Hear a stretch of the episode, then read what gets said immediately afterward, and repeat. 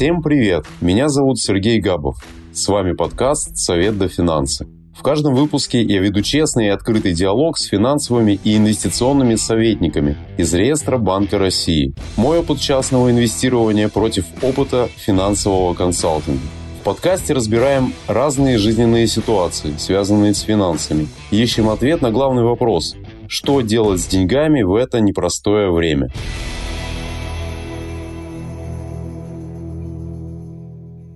Сегодня у нас в гостях инвестиционный советник Юлия Кузнецова, финансовый блогер, автор курсов по инвестициям, основатель Международной академии личных инвестиций. А поговорим мы про мышление инвестора и гендерный подход к управлению финансами, о том, как инвестируют мужчины и женщины. Юлия, добрый день. Добрый день. Я знаю, что вы родились и росли в Грозном в то время, когда этот город нельзя было называть благополучным и безопасным местом. Фундамент вашего успеха – это жизненная закалка. Расскажите свою историю, что вам помогало добиваться поставленных целей? Наверное, это некий симбиоз. Где я росла, того, как меня воспитывали родители, предоставляя мне, по сути, полноценную свободу, но при этом и ограничивая меня во многих вещах. Да, действительно, я попала в войну, и мы, не выходя из дома под звуки оружия, скажем так, за окном, и это было такое очень страшное время, когда ты вообще не понимаешь, а что происходит и как дальше жить, когда тебе еще не очень много лет.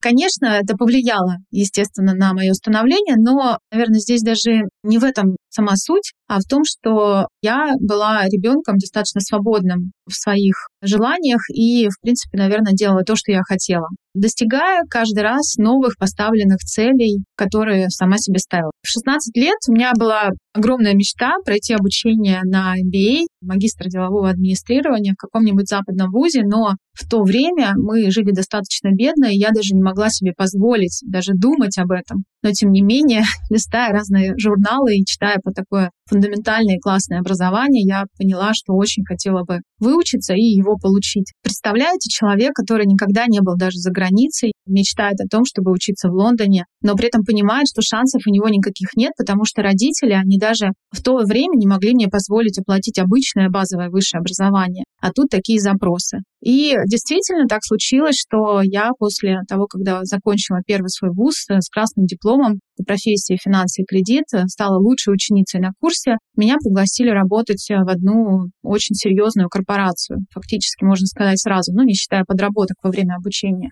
И впоследствии так случилось, что эта компания мне оплатила это обучение в Лондоне, и я стала там учиться. Мне кажется, что любой человек, он, в принципе, может поставить любую цель, и если действительно эта цель ему будет нужна, он всегда ее добьется. Известный финансовый консультант Исаак Бекер считает, э, что успешный инвестор должен постоянно учиться. Ну, это ваша история. У вас, насколько я знаю, 7 высших образований. Как вы считаете, сколько нужно учиться, чтобы эффективно управлять финансами? У меня действительно 7 образований в области финансов, инвестиций, не совсем высших, они разные. Высшее образование, оно может быть базовое одно, потом есть дополнительное к высшему, у меня их несколько, потом есть несколько просто дополнительных образований, три сертификата специалиста фондового рынка, первый, второй, пятый. Здесь, наверное, все зависит от того, а что вы хотите для того, чтобы где-то учиться, какой результат вы хотите получить. У меня было понимание, я в рынок вообще попала в 2006 году в инвестиции, когда познакомилась с несколькими людьми, которые в то время активно торговали, инвестировали, зарабатывали на рынке. Для меня это было просто каким-то чудом, наверное, когда человек, с которым я находилась рядом достаточно большое количество времени, торговал и говорил, вот, а сейчас я заработал тысячу долларов. Я говорила, как вообще может такое быть? Объясни и научи. И таким образом я поняла, что самостоятельно учиться это невозможно, потому что ты можешь потратить огромное количество времени, ты можешь тыкаться как слепой котенок, но при этом не понимать, а какой результат ты получишь. Поэтому, естественно, я выбирала всегда короткий путь к достижению цели. Это покупка знаний у эксперта через призму его опыта. Я считаю, что самый короткий путь к чему-либо прийти, к какой-то своей цели, это взять этот опыт у другого человека за деньги. Потому что самостоятельно, да, я тоже инвестировала, и в 2008 году, когда случился кризис, я потеряла огромное количество денег, и на тот момент я вообще не поняла, а как же так?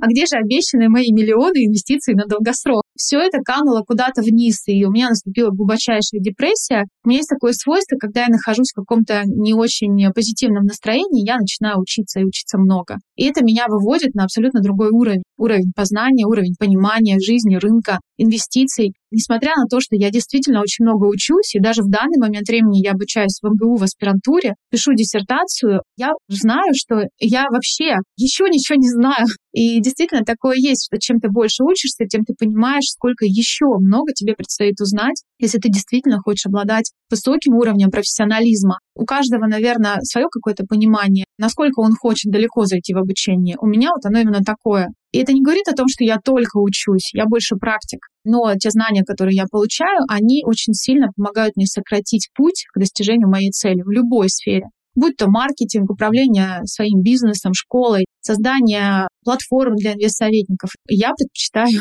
двигаться быстро, покупая просто опыт и знания у других людей. Ну, очень соглашусь э, в плане обучения, но если резюмировать ваш ответ, получается, должны быть большие цели и хорошие учителя. Ну, если кратко, то да. Должны быть вообще какие-то цели. Все твое движение в жизни зависит только от того, насколько ты готов далеко зайти в постановке своих целей, насколько они будут амбициозные, насколько они будут э, недостижимые. Это будет тянуть вперед, потому что если цели нет, и ты не понимаешь, э, что ты делаешь, куда ты идешь, зачем ты утром просыпаешься, что ты будешь сегодня делать, то можно сказать, что жизнь прожита зря. И оглядываясь на себя в прошлом, я понимаю, что я уже очень многого достигла. Человек, который вообще, в принципе, приехал в Москву один, без поддержки, без друзей, без родственников, без родителей, смог не только встать на ноги, да, а также успешно себя здесь чувствовать, обладать уже на текущий момент временем определенным капиталом. И если бы не было этого движения вперед, если бы не было этих целей, таких амбициозных, вообще, в принципе, которых, наверное, невозможно априори достичь в одиночестве, то я бы, наверное, ничего бы не достигла. А обучение — это сопутствующая такая фаза, которая просто сокращает путь. Есть ли разница между мужскими и женскими инвестициями, подходом? Однозначно да. Я сужу по тем людям, которыми мне удалось работать. У меня уже более тысячи проведенных консультаций с клиентами, тысячу часов. И я понимаю, что действительно есть большая разница. Женщины, они в инвестициях очень трусливы, достаточно осторожны. Если они что-то делают, то потенциально они это делают, исходя из э, факторов того, что они понимают, зачем они это делают. Ну, грубо говоря, семь раз отмерь, один отрежь. Это про женщин. Мужчины, они совсем другие. Они более рискованные, они не так тормозят, скажем так. Они заходят сразу, например, в какой-то актив на все деньги и потенциально зарабатывают больше. То есть здесь, если мы говорим про женский риск профиль мужской, то мужчин он выше, больше, соответственно, им получается как и зарабатывать больше, так и терять больше. Это тоже подтверждено опытом работы с моими клиентами. У меня были разные кейсы, были вообще просто нереально какие-то выходящие за все рамки кейсы, когда мужчина с полутора миллионов рублей заработал на колебаниях рынка в один волатильный период 3,5 миллиона за небольшой период времени. Женщина, я думаю, так бы не смогла сделать никогда, потому что она более осторожна в рынке. Вы понимаете, женщина, она изначально хранительница очага, она мать, она не может просто все сразу поставить в какой-то один инструмент. И женщины, они очень осторожны в рынке.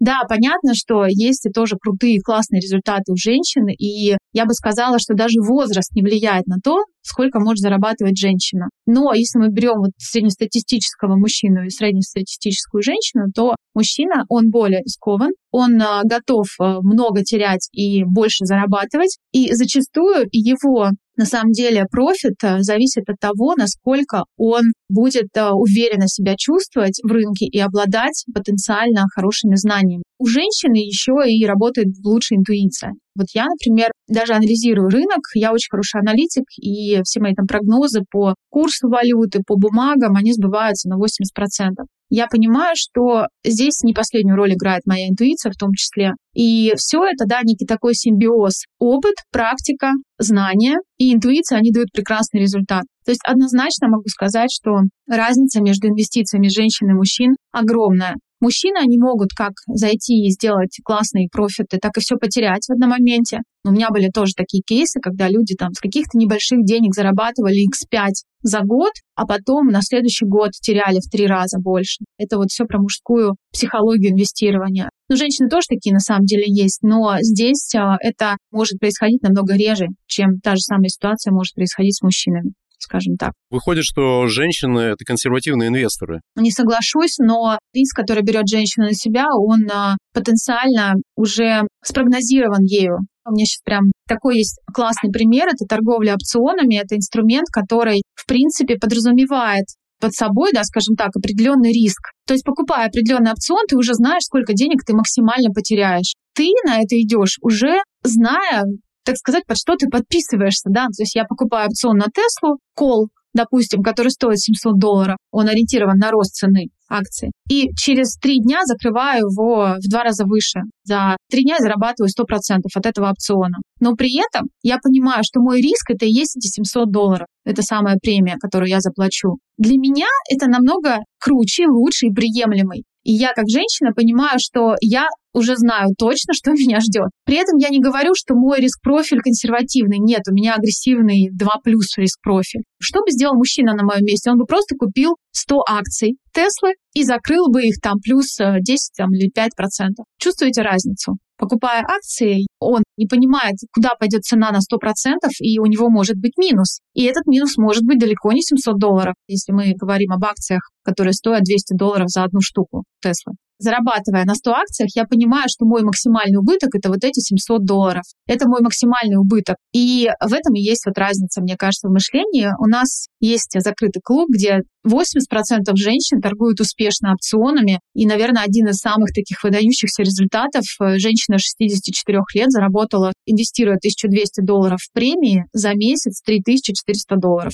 То есть вот это все инвестиции в опционы. Ну, скажем, это как бы даже не инвестиции, наверное, торговля опционами, инструмент, который преобладает на западном рынке, на рынке Америки все знают. Даже был такой, на самом деле, случай. Пейла Синесси, она тоже торгует опционами, вы, наверное, знаете, кто это. Потеряла в опционах на акциях Roblox 300 тысяч долларов. Вот это та была премия, которая экспирировалась, и она просто ее лишилась. Было огромное количество опционов куплено, не, совсем не один. И в клубе был такой даже юмор у нас, что если бы Нетти училась у Юли Кузнецовой, она бы никогда столько денег не потеряла в опционах. Ну, это смешно, но на самом деле так и есть. Женщина — это больше про то, как спрогнозировать доходность, убыток. Это больше про полное понимание своей стратегии. Про лучшее управление рисками. Да, а мужчина это, в общем-то, я столько заработала, и я молодец. А как ты вообще работаешь? Ну, я прям на всю сумму захожу в один инструмент, выставляю стоп-лосс, выставляю тейк-профит и забираю деньги с рынка. А если я закрываюсь по стоп-лоссу, то я просто беру эти акции в шорт. Ну, вот примерно.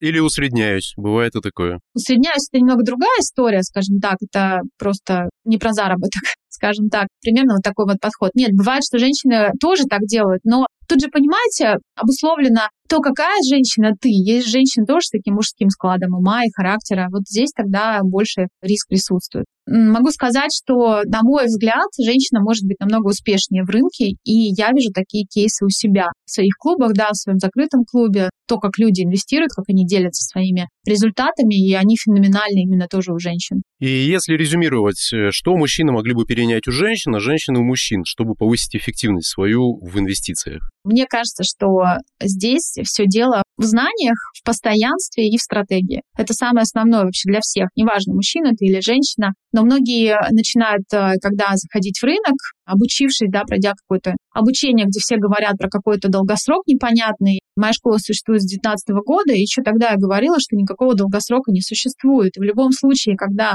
будет рост активов, то после этого будет падение, потому что все обусловлено и привязано к циклам экономики. И такого не может быть, что ты купил акцию, она вот постоянно у тебя растет. Таких акций единицы на самом деле, их э, сложно найти, нет никакой гарантии, что не будет стабилизации цены. На самом деле в инвестициях все очень четко, это достаточно четкая наука. Это как математика высшая, да, что есть вероятность, есть статистика, есть потенциальный э, уровень дохода с определенной вероятностью, уровень риска. И тут неважно, кто ты, мужчина ты или женщина, но ты должен к этому подойти, так сказать, с точки зрения именно своего. Как я обучаю? У меня нет какой-то программы для всех. Программу формирует себе каждый сам человек в зависимости от пяти составляющих. Это потенциальная доходность, э, риск-профиль, время в инвестициях, время, на которое ты заходишь, твоя цель, и твои знания, сколько ты в этом рынке. И уже исходя из этих пяти факторов, ты формируешь свою стратегию. Неважно, кто ты, мужчина ты или женщина, но просто вот у мужчин у них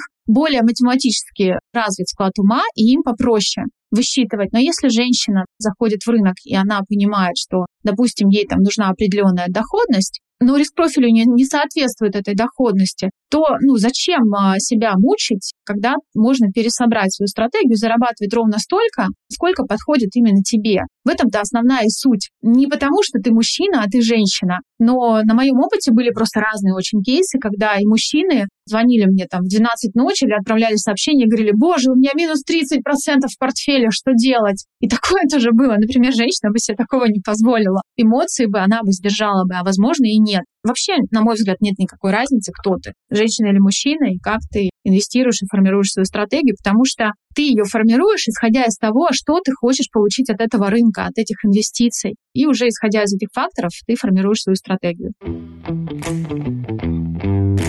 Существует мнение, что психология играет ключевую роль э, для успешных инвестиций, то есть способность человека преодолевать э, психологические нагрузки, умение мотивировать себя на результат. Вы с этим согласны или все же на первом месте стоит что-то другое? Психология – одна из э, факторов успешной стратегии, однозначно так, наравне со знанием. Все очень закономерно и на самом деле прямо пропорционально. Ну, если ты по жизни не выдержанный, и подвержен кризисам, эмоциям и так далее, тебе очень тяжело будет в рынке справляться со стрессом. Стресса в рынке много. Ну, во-первых, это обусловлено такой непостоянной экономической ситуацией, инфляцией, да, и так далее, разными циклами. И это все влияет на рынок, и создается избыточная волатильность э, в рынке. Не каждый инвестор, скажем так, трейдер даже, да, не говоря уже об инвесторах, способен это выдержать. Поэтому действительно ты просто будешь больше зарабатывать, чем ты будешь более устойчив в рынке. Если ты потенциально вообще не готов что-то терять,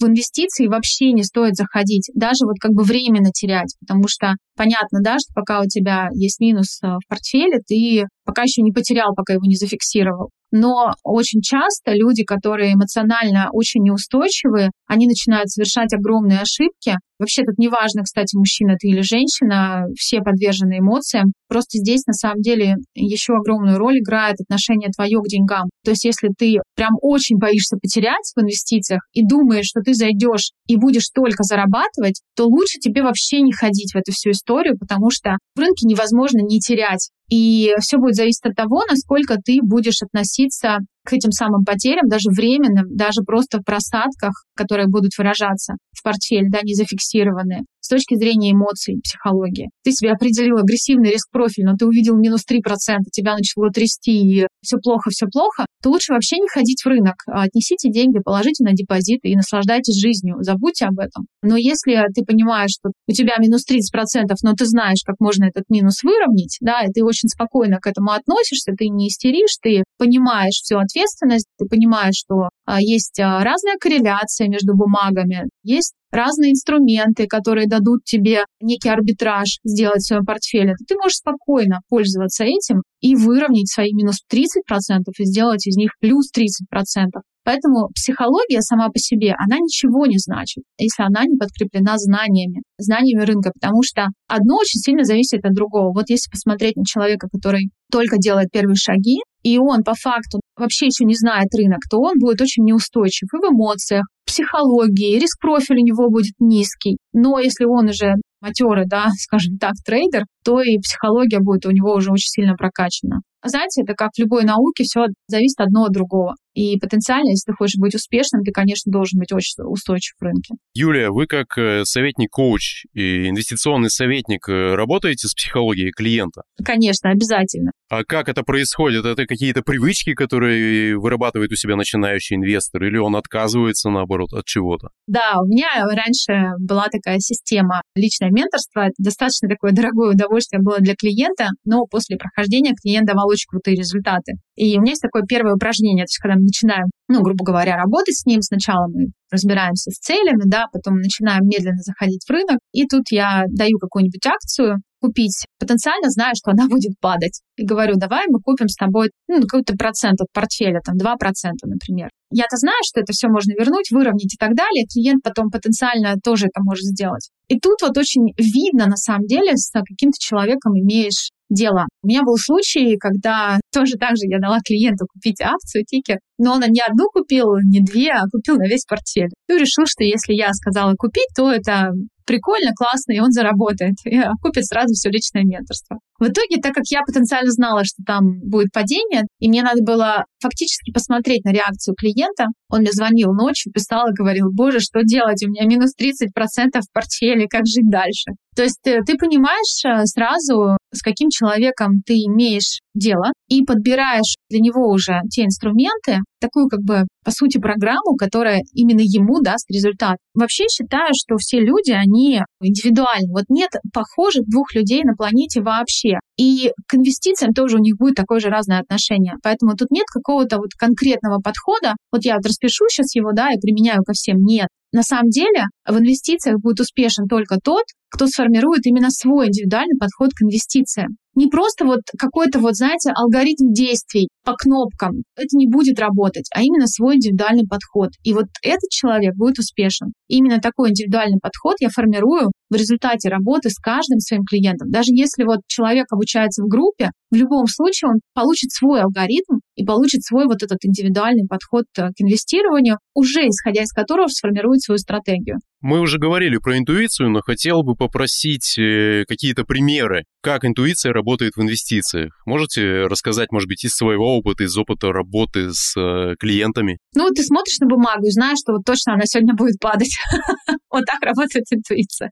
И действительно, Бывают успешные сделки, то есть вы сами делали успешные сделки, основанные на интуиции. Ну что такое интуиция? На самом деле же это некий такой поток знаний, который формируется уже в некое такое предположение. Я же не просто посмотрела на бумагу, я же смотрю на график, я же вижу скользящие средние, я вижу осцилляторы, MACD, RSI и другие. И уже, смотря на этот график, я знаю, что эта акция будет падать. И, конечно, мне моя интуиция об этом говорит. Технический анализ Юлии — это больше все же насмотренность, а не интуиция. Да, да, конечно, да. Ну, вообще считается, что, конечно, интуиции никакой не существует, но просто бывают иногда такие вот, знаете, как моменты, когда ты... Я даже не знаю, как это объяснить, просто в рынке это очень сложно объясняется, но вот иногда бывает так, что вот все говорит о том, что сейчас, например, инструмент будет падать или расти. То есть вот, ну все вот вроде бы ты понимаешь, наверное, исходя из э, потенциальной статистики прошлых лет, прошлых периодов, что вот эта акция не будет сейчас расти, а будет падать. И вот интуиция тебе об этом подсказывает. То есть даже не основана не на техническом анализе, да, даже не на отчете, потому что часто так бывает, что отчет выходит хороший, по всем параметрам там должен быть рост, но акция берет и камнем летит вниз. И ты уже знаешь, что это будет именно так. Ну вот, наверное, вот это вот все же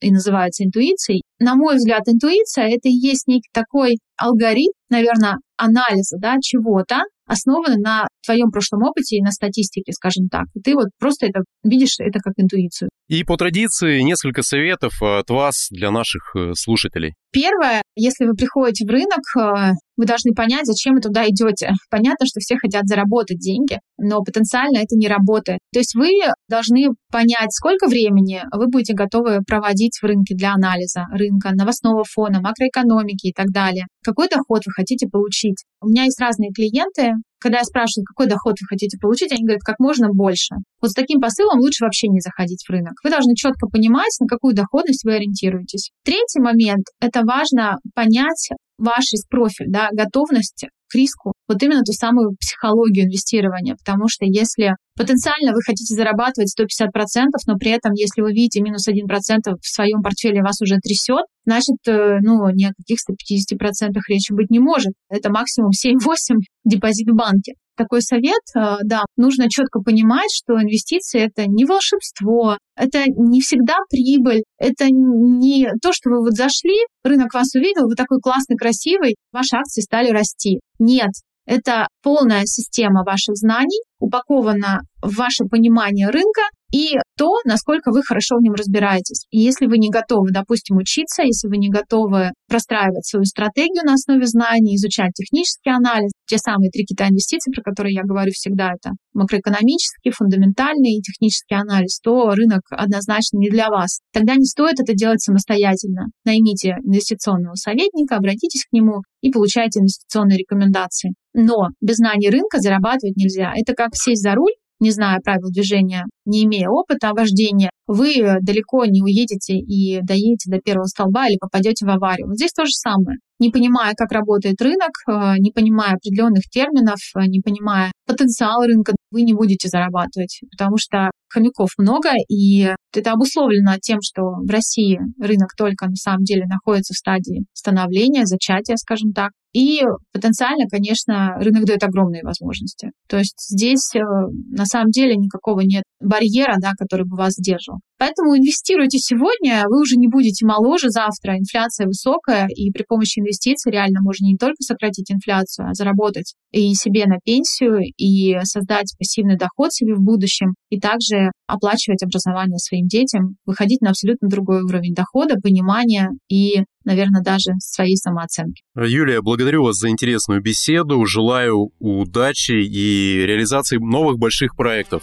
Спасибо большое, Сергей. Я также желаю удачи вашему проекту. Друзья, если вы хотите узнать больше у Юлии Кузнецовой и познакомиться с ее подходом к инвестированию, подписывайтесь на ее телеграм-канал. Ссылка будет в описании. А нас поддержите лайками и комментариями. Этот эпизод завершает первый сезон нашего подкаста. У нас было много интересных гостей, рекомендаций, как сохранить и приумножить капитал, познавательных историй. Говорили мы и про то, как добиваться поставленных целей. Мы не прощаемся с вами надолго и уже скоро запустим второй сезон подкаста. Обсудим с советниками самые острые и популярные темы, от брачных контрактов до просадки инвестиционного портфеля. Подписывайтесь на площадки, чтобы не пропустить анонс второго сезона. Еще больше полезных материалов про личные финансы выходит в телеграм-канале «Советники Винвестора». Ссылки мы дадим в описании. Совет вам до финансы.